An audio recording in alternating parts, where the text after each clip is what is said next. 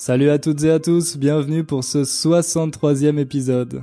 Comme vous le savez, c'est un épisode un peu spécial parce que c'est le deuxième anniversaire du podcast.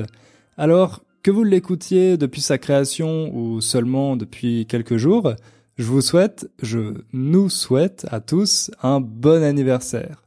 C'est grâce à vous que ce podcast existe, donc on peut tous euh, profiter de cette occasion pour se féliciter. Je sais que parfois, quand on apprend une langue, on trouve le temps long. On a l'impression de faire du surplace, de pas avancer. C'est pour ça que c'est important de prendre le temps de penser au progrès qu'on a réalisé. Essayez de vous rappeler quel était votre niveau de français l'année dernière. Peut-être que c'était difficile pour vous de comprendre ce podcast, ou peut-être même que vous commenciez juste à apprendre les bases, à dire euh, je m'appelle Émilie, j'ai 32 ans, mais Aujourd'hui, c'est sûrement beaucoup plus facile euh, pour vous de me comprendre, même si moi aussi j'ai augmenté la difficulté du podcast. Donc voilà, prenez un moment pour apprécier ça et vous féliciter. Moi, je repense au premier épisode et j'ai l'impression que c'était il y a dix ans. Il s'est passé tellement de choses depuis, la communauté a grandi si vite, j'ai du mal à croire que tout ça est arrivé en seulement deux ans. J'ai hâte de voir ce que le futur nous réserve. Bref, comme vous le savez, ça va être un épisode assez spécial parce que je vais vous donner la parole. La dernière fois, je vous ai demandé de m'envoyer des questions et vous m'avez pas déçu, j'en ai reçu plein. Vous m'avez fait un beau cadeau d'anniversaire. Certains m'ont envoyé leurs questions en format audio et d'autres ont préféré le faire par euh, email. Je sais que c'est pas facile de s'enregistrer, surtout dans une langue étrangère.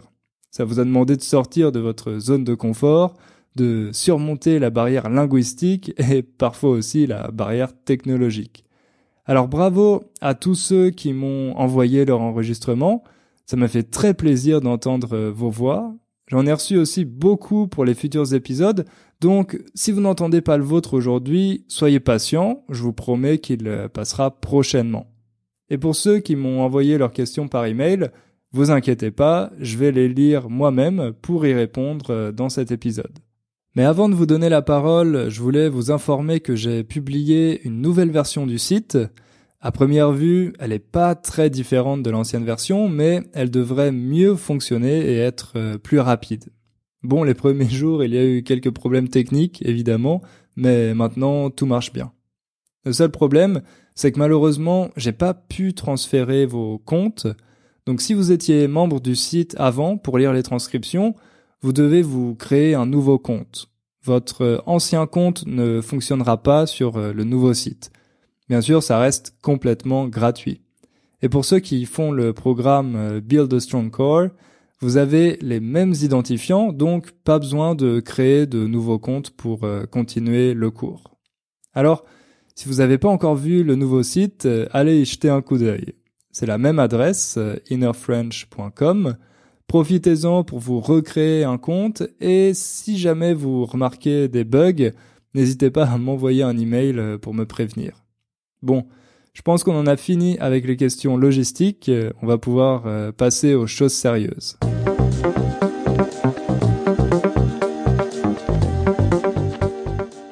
Pour commencer, je dois dire que j'ai trouvé toutes vos questions très intéressantes. Ça m'arrive de regarder des Q&A sur YouTube et la plupart du temps, je trouve que les questions sont pas passionnantes, mais vous, vous m'avez vraiment impressionné. Ça me conforte dans l'idée qu'on a construit une super communauté ensemble, et honnêtement, ça me fait chaud au cœur. Cette euh, expression, ça me fait chaud au cœur, ça veut dire que ça me fait très plaisir, ça me réconforte. Vous savez, le cœur, c'est cet organe qu'on associe symboliquement à l'amour, car quand on est amoureux, notre cœur se met à battre plus vite. Ça me fait chaud au cœur. Je suis un peu sentimental aujourd'hui, c'est sûrement à cause de l'anniversaire. Bref, globalement il y avait trois catégories de questions, des questions sur l'apprentissage du français, d'autres sur des sujets plus généraux, et puis des questions plus personnelles, notamment sur le véganisme. Enfin, vous avez été très sage, vous m'avez pas envoyé de questions indiscrètes, j'ai essayé de les organiser pour que ce soit plus facile euh, à suivre. Du coup, on va commencer avec les questions sur l'apprentissage du français. Salut Hugo, c'est Jim. Comment ça va? Moi ça va très bien. Donc félicitations à l'avance pour le deuxième anniversaire du podcast. Et ma question, j'aimerais savoir la différence entre quoi que avec un espace entre quoi et que et quoi que sans espace entre les deux mots. J'aimerais aussi que vous parliez de l'accord des verbes avec leur sujet et les pronoms d'objets directs et indirects. Passez un très bon moment. Alors vous avez peut-être euh, reconnu la voix de Jim. J'ai déjà passé un de ses enregistrements dans le dernier épisode. Merci Jim pour tes questions. Ah, ah oui, j'en profite pour vous dire que quand vous m'écrivez, vous pouvez me tutoyer, me dire tu au lieu de vous. C'est vrai que normalement, c'est mieux de vous voyer quand vous ne connaissez pas la personne, c'est plus poli, mais moi je préfère que vous me tutoyez parce que sinon je me sens vieux. Bref, vous avez entendu que Jim a des questions de grammaire et vous savez sûrement que la grammaire, c'est pas mon sujet préféré. Pendant longtemps, l'enseignement des langues était exclusivement centré sur la grammaire et ça n'a pas donné des très bons résultats. C'est pour ça que je recommande surtout de passer un maximum de temps lire ou écouter des choses en français plutôt qu'à faire des exercices. Attention, je dis pas que la grammaire est complètement inutile. Je dis simplement qu'elle doit juste être un accessoire pour vous aider à corriger certaines erreurs. Jim, tu parles déjà bien français, donc je suis sûr que tu utilises la grammaire seulement pour euh, t'améliorer, mais je pense que tes questions sont un peu trop techniques pour euh, les traiter dans un podcast. C'est difficile d'y répondre euh, sans utiliser des termes comme préposition, complément d'objet indirect, etc et beaucoup de gens ne connaissent pas bien ces termes, même dans leur langue maternelle. C'est pour ça que je préfère expliquer ces règles en donnant beaucoup d'exemples et des illustrations visuelles avec des schémas. D'ailleurs, c'est ce que j'ai fait dans les vidéos et les exercices de mon programme. J'utilise des exemples qui viennent directement des leçons pour que ça soit plus facile à comprendre et à mémoriser. Mais dans un podcast, euh, c'est vraiment compliqué à faire. Là, vous vous dites euh, peut-être que j'essaye d'esquiver les questions de Jim, de beauté en touche, comme on dit. C'est vrai, mais comme Jim a pris la peine de m'envoyer son enregistrement, je vais au moins répondre à sa première question, celle sur la différence entre quoique en un seul mot et quoique en deux mots. Quoi et que. Si vous trouvez ça trop compliqué, ne paniquez pas c'est pas super important et même les Français ont du mal avec ça. Quoique, en deux mots, ça veut dire quelle que soit la chose que. Par exemple, quoi que je dise, tu ne suis jamais mes conseils. Ici, vous avez peut-être entendu qu'on utilise le subjonctif. Donc oui, après quoique, il faut utiliser le subjonctif. Et si vous êtes fâché avec le subjonctif, euh, vous pouvez dire à la place peu importe ce que. Et là, on utilise l'indicatif. Peu importe ce que je dis, tu ne suis jamais mes conseils. D'ailleurs, les Français utilisent de plus en plus souvent peu importe au lieu de quoique, parce que non plus, ils n'aiment pas trop le subjonctif. Bref, si vous n'avez pas compris avec euh, ces exemples, quoique, ça veut tout simplement dire euh, whatever. Maintenant, quoique, en un seul mot, ça signifie bien que, although ça montre une opposition. Par exemple, quoique je sois malade aujourd'hui, je dois aller au travail car j'ai une réunion importante. Bien que je sois malade aujourd'hui, je dois aller au travail car j'ai une réunion importante. Là aussi, vous voyez, on utilise le subjonctif. Bon, c'est très formel, donc on ne l'entend pas souvent à l'oral, sauf dans des discours euh, d'hommes politiques. Les Français utilisent plutôt même si avec l'indicatif. Même si je suis malade aujourd'hui, je dois aller au travail car j'ai une réunion importante. Le sens est légèrement différent de quoique, mais comme il n'y a pas besoin du subjonctif, les Français préfèrent dire ça. Même si plus l'indicatif. Voilà Jim. J'espère que ça répond à ta question. Et pour le reste, euh, je te conseille de faire une petite recherche sur des sites de grammaire comme euh, celui du magazine LOPS. Tu peux chercher LOPS FLE et tu vas voir qu'ils ont un site avec euh, presque tous les points de grammaire expliqués. Pour les questions plus complexes, je te recommande le site La Banque de dépannage linguistique. Je vais mettre les liens dans les descriptions de l'épisode euh, si ça intéresse d'autres personnes.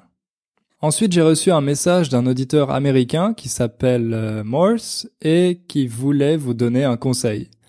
Morse est acteur et il apprend le français pour obtenir des rôles dans des films. D'ailleurs, il parle aussi d'autres langues comme le russe et le conseil qu'il voulait vous donner, c'est d'utiliser le player du podcast ou des vidéos YouTube pour accélérer la vitesse et se rapprocher de la vitesse normale des médias français. C'est vrai qu'à un certain moment, ça devient peut-être euh, trop facile pour vous de me comprendre et un peu ennuyeux. Vous me demandez souvent de faire un podcast plus avancé et j'espère avoir le temps de m'y mettre un jour. Mais en attendant, ça peut être un bon challenge de réécouter les anciens épisodes en augmentant la vitesse à 1.5 ou 1.8 par exemple. Donc voilà. Merci pour ton conseil, Morse. Je suis sûr que ça va aider certains auditeurs. Maintenant, je vais vous lire un message de Jenny qui vient d'Australie. Salut Hugo. Depuis six mois, mon apprentissage se passe très bien. Mais ça reste très difficile pour moi de parler français. Je connais une jeune femme qui parle très bien français et nous parlons ensemble. Est-ce que tu as des conseils pour améliorer nos conversations? Alors, Jenny, rassure-toi, tu n'es pas la seule dans ce cas-là. Presque tout le monde a ce problème parce que c'est dans cet ordre qu'on apprend. D'abord, on essaye de comprendre et ensuite, on essaye de s'exprimer. Je sais que c'est frustrant parce qu'à un moment, on est capable de comprendre beaucoup de choses, mais on a toujours l'impression de parler comme un enfant de 3 ans. Il faut dire aussi que c'est plus facile de passer du temps à écouter des podcasts, regarder des vidéos, qu'à parler avec des gens. C'est pas toujours simple de trouver un francophone dans son entourage ou de payer un prof. Donc logiquement, on pratique moins cette compétence. C'est pas simple, mais si votre objectif c'est de parler, il faut faire des efforts pour se créer des opportunités de pratiquer. Je vous répète souvent que maintenant c'est facile de trouver un partenaire de langue sur Internet, il y a plein de sites pour ça. Vous pouvez aussi voir s'il y a des groupes de conversation en français dans votre ville. Je sais que c'est assez populaire aux États-Unis. Bref, plus vous passerez de temps à parler, plus ça deviendra facile pour vous. C'est logique. Toi, Jenny, tu as déjà quelqu'un avec qui parler, donc euh, je vais te donner des conseils plus pratiques. Déjà, il faut essayer de répéter les choses un maximum.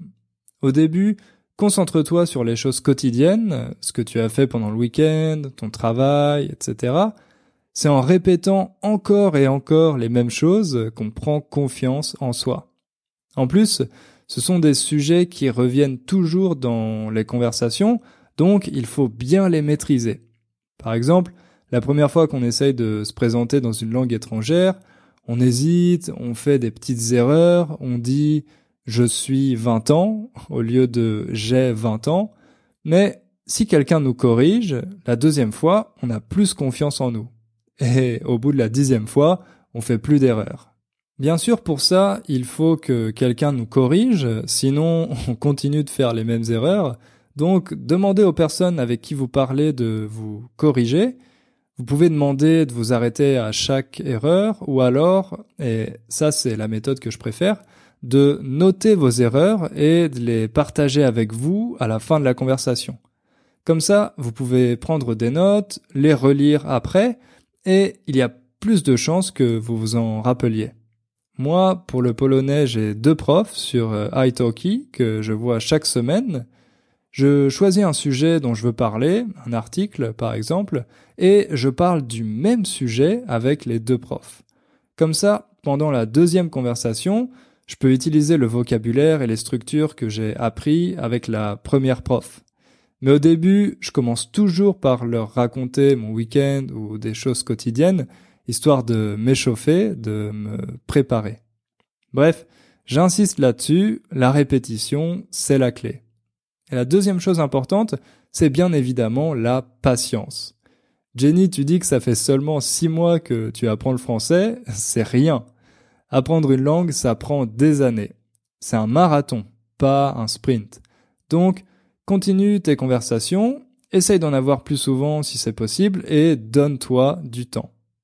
On continue avec un message d'une euh, autre auditrice. Bonjour Hugo.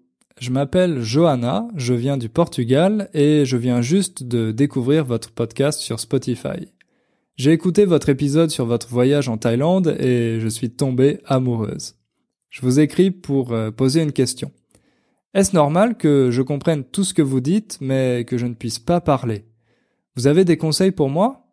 J'ai très envie d'apprendre le français, mais je ne sais pas comment faire.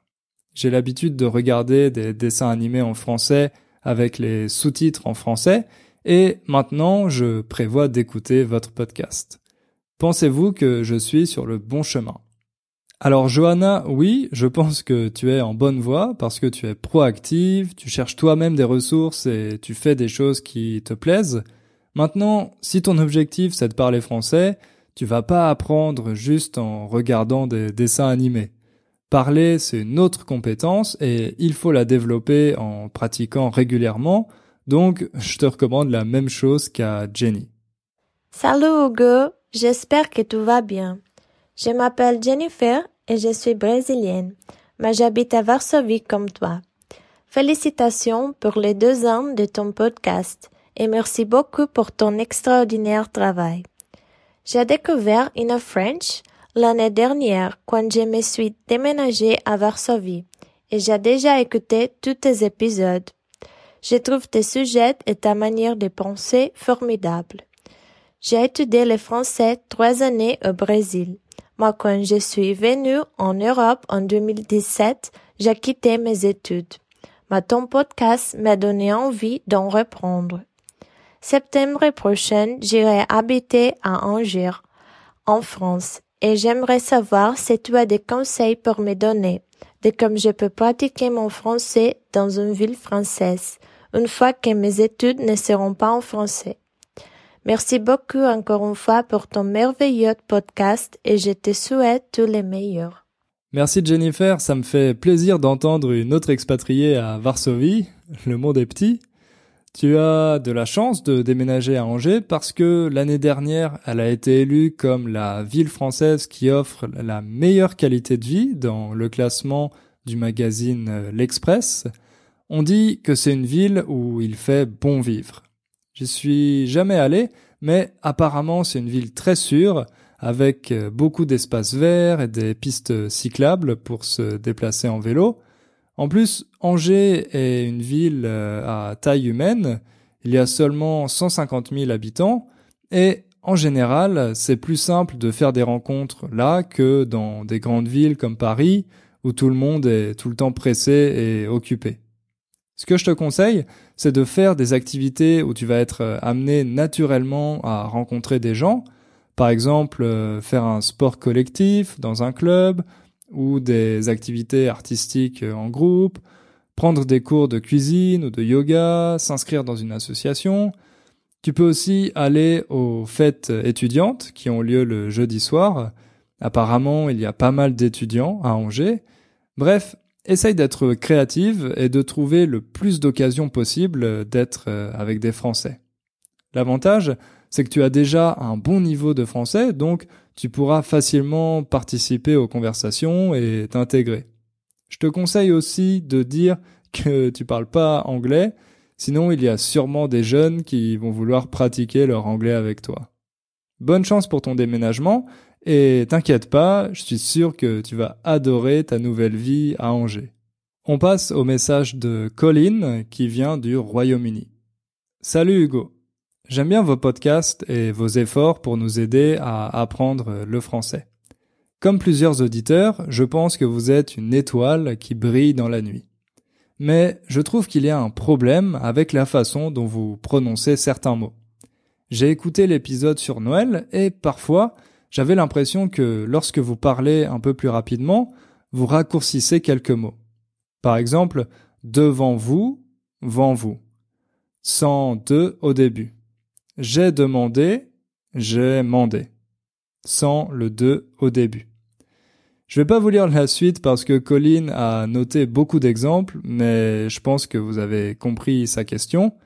Alors, Colin, c'est vrai que je raccourcis certains mots tout simplement parce que c'est comme ça que les Français parlent. À l'oral, on a tendance à ne pas tout prononcer, surtout quand on parle de manière informelle.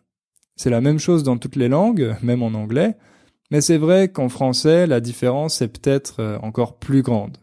Et malheureusement, on n'en parle pas vraiment dans les cours de français traditionnels. Dans ces cours, on apprend seulement le français officiel. C'est une des raisons pour lesquelles vous trouvez les films français si difficiles à comprendre.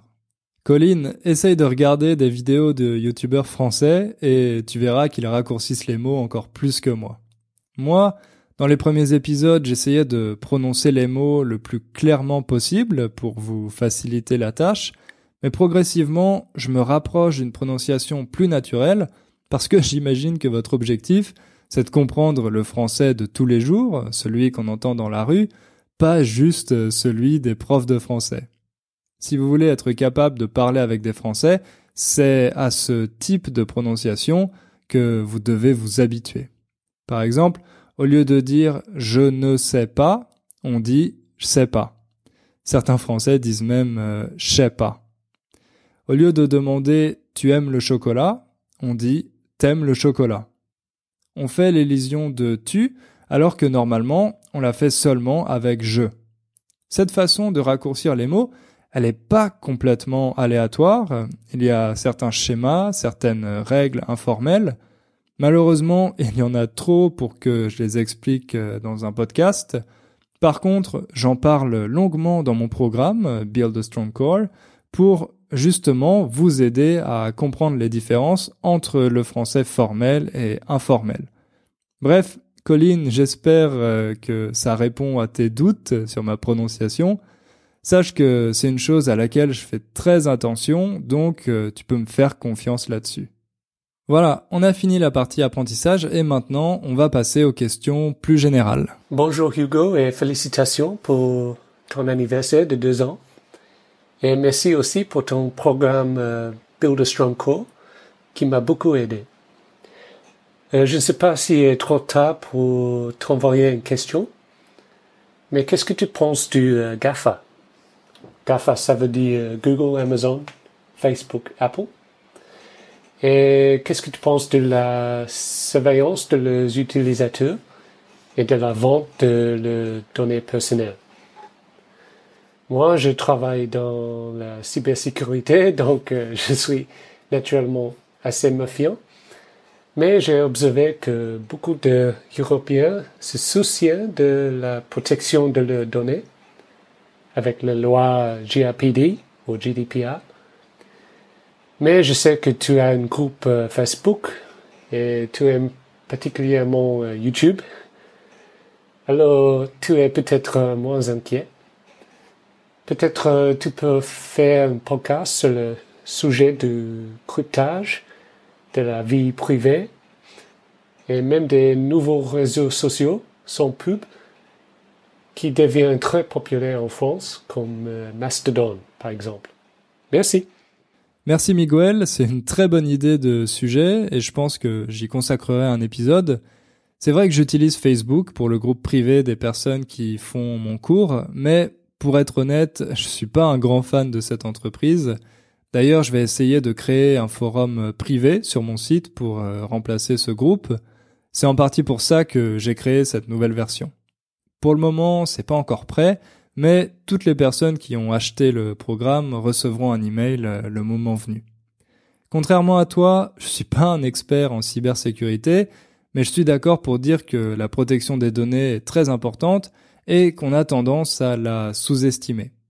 Aujourd'hui, c'est super facile de créer un site internet en quelques minutes et de commencer à récolter des adresses email, mais on connaît pas toujours les tenants et les aboutissants de cette pratique.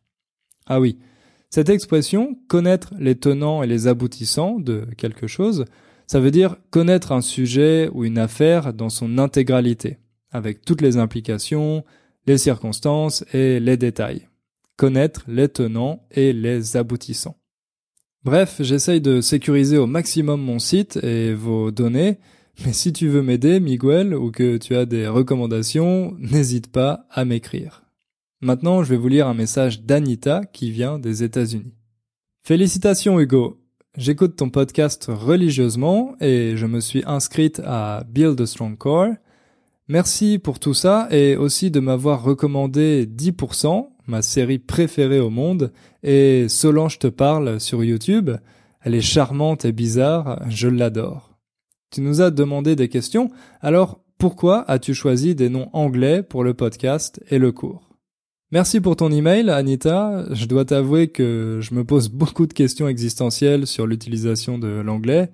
J'ai choisi un nom anglais parce que j'arrivais pas à trouver un nom français sympa et facile à comprendre pour les étrangers. Soit j'aurais dû choisir quelque chose de très simple comme euh, français avec Hugo, soit un nom plus original mais pas forcément intelligible pour euh, les non francophones. Ensuite, ça me semblait logique d'utiliser l'anglais parce que premièrement, c'est une langue que je maîtrise, deuxièmement, c'est la plus parlée au monde et troisièmement, la majorité des auditeurs de podcasts sont anglophones. Pour mon programme, c'est pareil, je trouve que les noms anglais sonnent mieux et qu'ils sont plus faciles à retenir. Construit un noyau solide, ça sonne pas génial. C'est comme si on traduisait iPhone par euh, e-téléphone, ça sonnerait moins bien. Mais à part ça et les quelques traductions dans les transcriptions du podcast, j'essaye d'utiliser l'anglais le moins possible. Pour finir cette partie, on a une question sur une personnalité française. Bonjour Hugo, je m'appelle Lindsay et j'habite à Londres. J'ai une question pour vous. Euh, je m'intéresse à Simone Weil. Je l'ai lu dans les journaux français. J'ai acheté une biographie de elle et il s'avère qu'elle était enterrée en Kent, près de chez moi. Mais je ne suis pas sûre pourquoi elle figure actuellement dans les journaux français. Merci pour ton enregistrement, Lindsay. Je crois que tu confonds deux personnes, Simone Veil avec un W et Simone Veil avec un V. En fait, c'était toutes les deux des intellectuelles françaises d'origine juive, mais elles n'ont pas vécu exactement à la même époque. La première, Simone Veil avec un W, elle a vécu pendant la première moitié du XXe siècle. Au moment de la Seconde Guerre mondiale, elle s'est réfugiée en Angleterre pour euh, combattre aux côtés de la France libre. Malheureusement, elle a attrapé la tuberculose et elle en est morte en 1943. C'est pour ça qu'elle a été enterrée à côté de chez toi, à Kent. La deuxième, Simone Veil avec un V, c'est la plus connue pendant la Seconde Guerre mondiale, elle a été déportée à Auschwitz euh, avec sa famille. Elle avait 16 ans à l'époque. Ses parents et son frère sont morts là-bas, mais ses sœurs et elle ont survécu et elles sont revenues en France. Ensuite, elle a fait des études de droit et elle est devenue politicienne. Elle a été très influente pendant la Ve République. Par exemple, elle a été ministre de la Santé et elle a fait adopter la loi sur la légalisation de l'avortement des femmes en 1975. Un avortement, c'est quand une femme enceinte décide d'interrompre sa grossesse parce qu'elle ne veut pas avoir l'enfant. Donc avec cette loi qui s'appelle d'ailleurs la loi Veil, les Françaises ont obtenu le droit d'avorter. C'est notamment pour ça que Simone Veil est devenue une icône du combat féministe. Mais pas seulement, car elle a aussi participé à la construction de l'Union européenne et à la réconciliation franco-allemande, ce qui est vraiment courageux compte tenu de son histoire personnelle. Elle est morte en 2017 et le président Emmanuel Macron a décidé de la faire enterrer au Panthéon. Le Panthéon, c'est un monument à Paris où on enterre les plus grands personnages de l'histoire de France. Il se trouve dans le quartier latin à Paris si vous y êtes jamais allé, je vous conseille de le visiter. C'est un bâtiment magnifique et très intéressant. Récemment, les médias français ont aussi parlé de Simone Veil à cause d'un acte antisémite. Il y a un artiste qui a dessiné son portrait sur plusieurs boîtes aux lettres à Paris pour l'honorer, mais un matin, on a vu que les boîtes aux lettres en question avaient été taguées. Quelqu'un a fait des graffitis de croix gammées sur ces portraits de Simone Veil. La croix gammée, c'est ce symbole qui était utilisé par le régime nazi. Vous savez que j'ai fait un épisode sur l'antisémitisme en France, l'épisode numéro 61, mais j'ai oublié de mentionner ça. Voilà, Lindsay, maintenant j'espère que c'est plus clair pour toi. Et pour finir, je vais répondre à toutes vos questions plus personnelles. D'abord, il y en a plusieurs qui concernent le véganisme, parce que, comme vous le savez, si vous avez écouté mon épisode sur ce sujet, je suis devenu vegan il y a trois ans. Bonjour Hugo et salut à tous les auditeurs. Voici ma question. C'est comment a réagi votre copine quand vous l'avez informée de votre décision de devenir vegan? Vous avez peut-être reconnu la voix de Nick, un auditeur écossais. En fait, c'était le premier auditeur à m'envoyer son enregistrement. Je l'avais diffusé dans le 42e épisode. Donc merci Nick, ça me fait très plaisir de t'entendre à nouveau. Alors, ma conversion au véganisme s'est faite assez rapidement, en quelques mois, mais aussi progressivement, parce que j'ai d'abord décidé d'arrêter d'acheter de la viande, ensuite d'en commander au restaurant. Donc, j'étais juste végétarien parce que je mangeais déjà pas de poisson non plus, et au début, je comptais pas devenir vegan. En fait, j'aimais pas l'étiquette euh, associée au véganisme. Pour moi, ce mouvement avait une image assez négative parce que j'avais pas envie de changer toutes mes habitudes. Mais après avoir vu une vidéo sur la production de lait et la cruauté avec laquelle les vaches et leurs bébés sont traités, j'ai décidé de tout arrêter. Comme ça, du jour au lendemain. Donc ça a un peu surpris ma copine, mais évidemment elle a été très contente de ma décision, vu qu'elle était végétarienne depuis sa naissance et qu'elle était devenue végane elle-même euh, quelques semaines avant moi. Aujourd'hui, je dois dire que ça serait difficile pour nous d'imaginer vivre avec quelqu'un qui n'est pas végane parce que c'est quelque chose qui prend beaucoup de place euh, dans notre vie. Ensuite, j'ai aussi reçu une question de Ning Tung qui habite aux États-Unis et qui voulait savoir si c'est difficile d'être vegan en France et en Pologne. Alors, pour la nourriture, ça dépend. Depuis quelques années, Varsovie est toujours dans le top 10 mondial des villes avec le plus de restaurants vegan.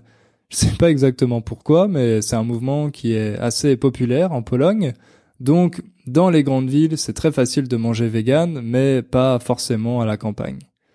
En France, les choses mettent plus de temps à bouger parce que les Français sont vraiment attachés à leur tradition culinaire. Il y a encore deux ans, c'était pas facile de trouver un resto vegan euh, à Paris, mais maintenant il y en a de plus en plus, il y a de plus en plus d'options. Ça commence vraiment à changer. Et je le vois aussi dans les supermarchés où les rayons avec des produits végétariens ou végétaliens sont de plus en plus grands. C'est très visible, à chacune de mes visites euh, je remarque ça. Mais en France aussi, dès qu'on s'éloigne des grandes villes, ça reste compliqué de manger vegan. Après, le véganisme, ça concerne pas seulement la nourriture, c'est un rejet de tous les produits d'origine animale, notamment les vêtements, et même euh, les produits testés sur les animaux comme euh, les cosmétiques. Ça, c'est pas toujours facile à contrôler, en Pologne comme en France. Pour s'informer, il faut vraiment aller chercher les informations. Ça demande un peu de temps, mais on finit toujours euh, par trouver. Et puis il y a aussi la question de l'acceptation sociale. Au début, ma famille et mes amis ont trouvé ma décision vraiment bizarre. Surtout qu'ils savaient que j'étais un gros mangeur de viande, donc ils faisaient beaucoup de blagues pendant les repas, ils me posaient des questions tout le temps. Mais maintenant, c'est quelque chose qui est plus accepté. Les médias en parlent souvent, même s'ils ont tendance à déformer la réalité, et presque tout le monde a au moins un ou une végane dans son entourage. Donc aujourd'hui, mes proches l'ont complètement accepté et il y en a même qui ont arrêté de manger de la viande grâce à moi et ça c'est vraiment cool. Salut Hugo, je m'appelle Lizzie et je suis mexicaine. D'abord, j'aimerais te féliciter et te remercier pour tes podcasts. Ma question est la suivante. Quelle est la chose la plus délicieuse que tu as mangée en Pologne? Encore merci beaucoup et au revoir. Merci à toi, Lissy, pour ta question. Comme je viens de vous le dire, il y a plein de restos vegan à Varsovie, donc j'ai l'embarras du choix. Avoir l'embarras du choix, ça veut dire qu'on a énormément d'options, voire même trop d'options. À Varsovie, vous pouvez trouver toutes les cuisines du monde en version vegan. Des pizzas, des burgers, des sushis, des ramen, des soupes faux, absolument tout. Alors, c'est assez difficile de choisir seulement un plat. Laissez-moi réfléchir. Hmm. Ah oui, il y a une spécialité polonaise que vous connaissez peut-être, les pierogi. C'est un peu comme des raviolis mais sans sauce tomate. J'adore ça et justement, il y a un resto vegan à Varsovie qui en fait des délicieux. Ça s'appelle euh, Vegemiasto.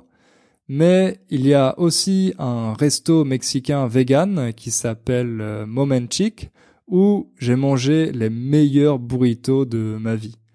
Je sais pas si au Mexique euh, le véganisme est populaire, mais si tu viens un jour à Varsovie, ça vaut le coup de tester les burritos de Momenchik. Je te recommande le California, c'est mon préféré. Voilà. J'ai répondu à toutes vos questions sur euh, le véganisme et j'en ai profité pour faire un peu de prosélytisme. Donc maintenant, on peut passer aux trois dernières questions. Salut Hugo, je m'appelle Vito, je viens du Brésil et félicitations pour deux ans de In French. Ton podcast m'a beaucoup aidé à apprendre le français quand j'ai commencé il y a un an. Alors je sais que tu apprends le polonais, mais ma question concerne ton intérêt pour d'autres langues romanes. Si tu pouvais apprendre instantanément une nouvelle langue romane, laquelle choisirais-tu et pourquoi? Merci pour ta question, Victor. Alors, euh, dans les langues romanes, il y a le français, l'espagnol, le catalan, le portugais, l'italien et le roumain.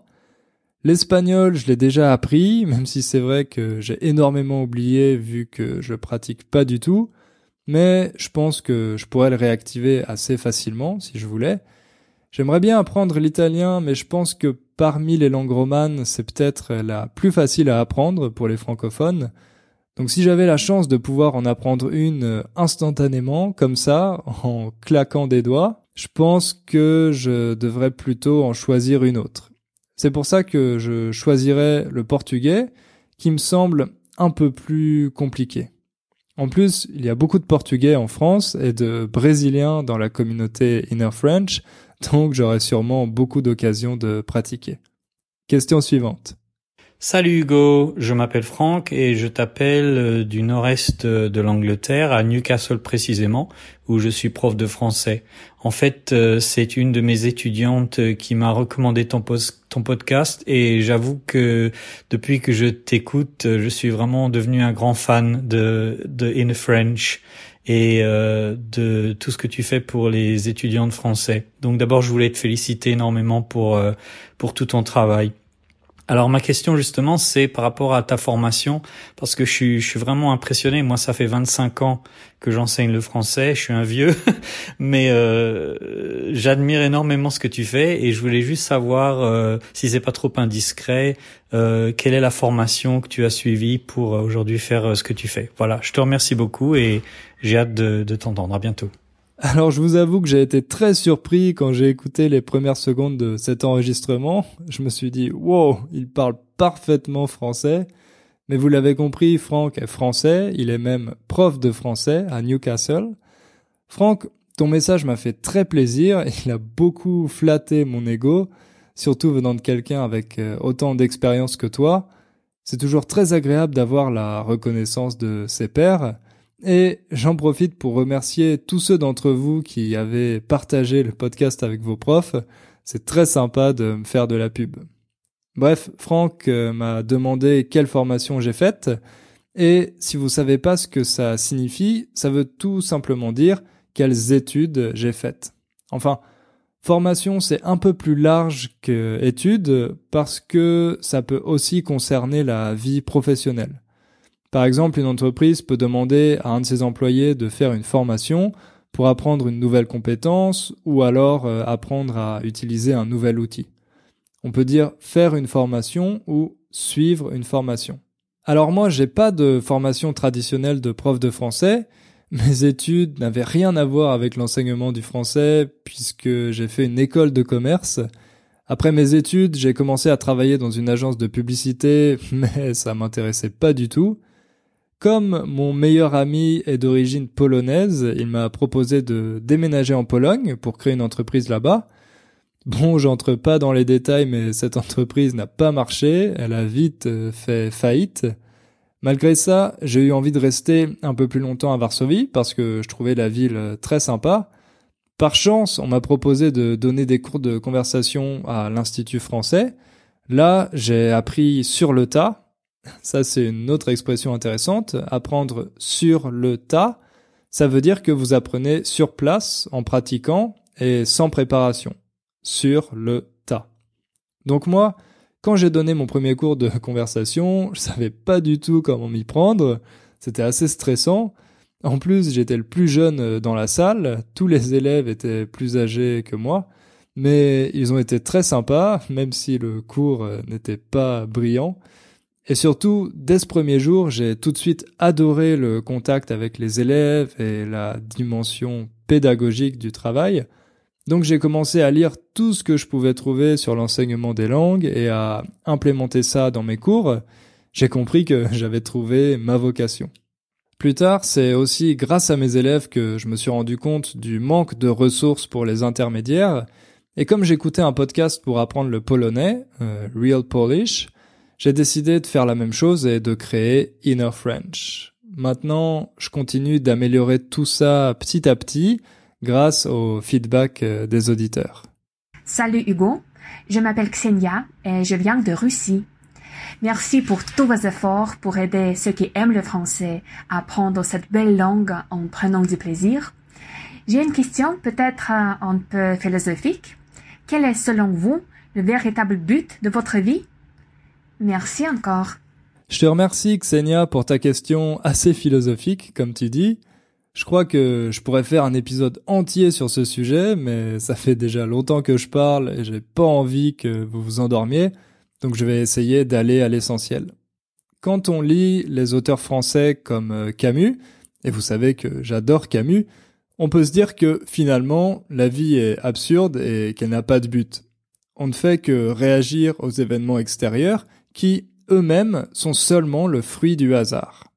Le problème avec cette vision, c'est qu'elle est assez déprimante.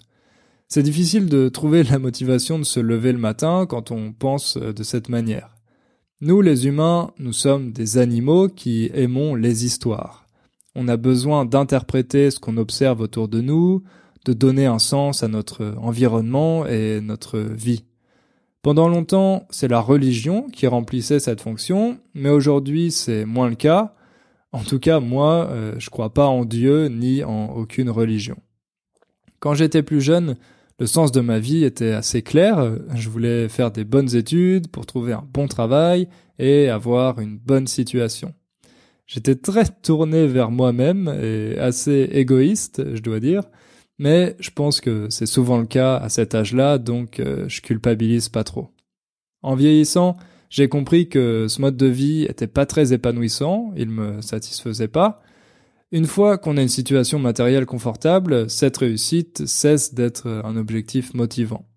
C'est pour ça que maintenant, j'essaye plutôt de regarder autour de moi, de me tourner vers les autres, en faisant ce podcast, j'ai découvert quel bonheur ça me procurait de pouvoir aider d'autres personnes.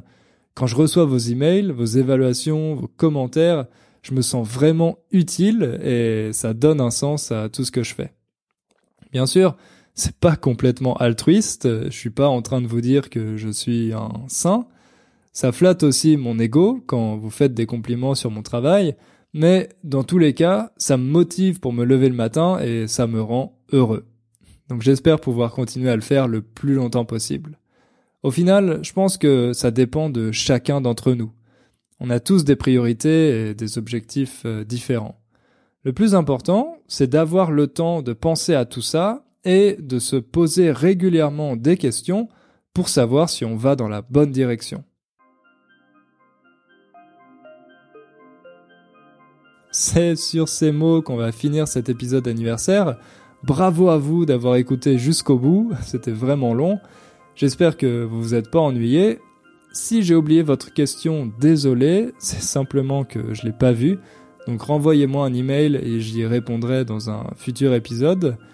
Encore une fois, merci à vous, à tous ceux qui m'ont envoyé leurs questions ou qui ont laissé des évaluations sur iTunes et sur euh, Facebook. Tout ça, c'est grâce à vous, vous êtes les meilleurs auditeurs. On se retrouve dans deux semaines et en attendant, n'oubliez pas de faire un peu de français tous les jours. Ciao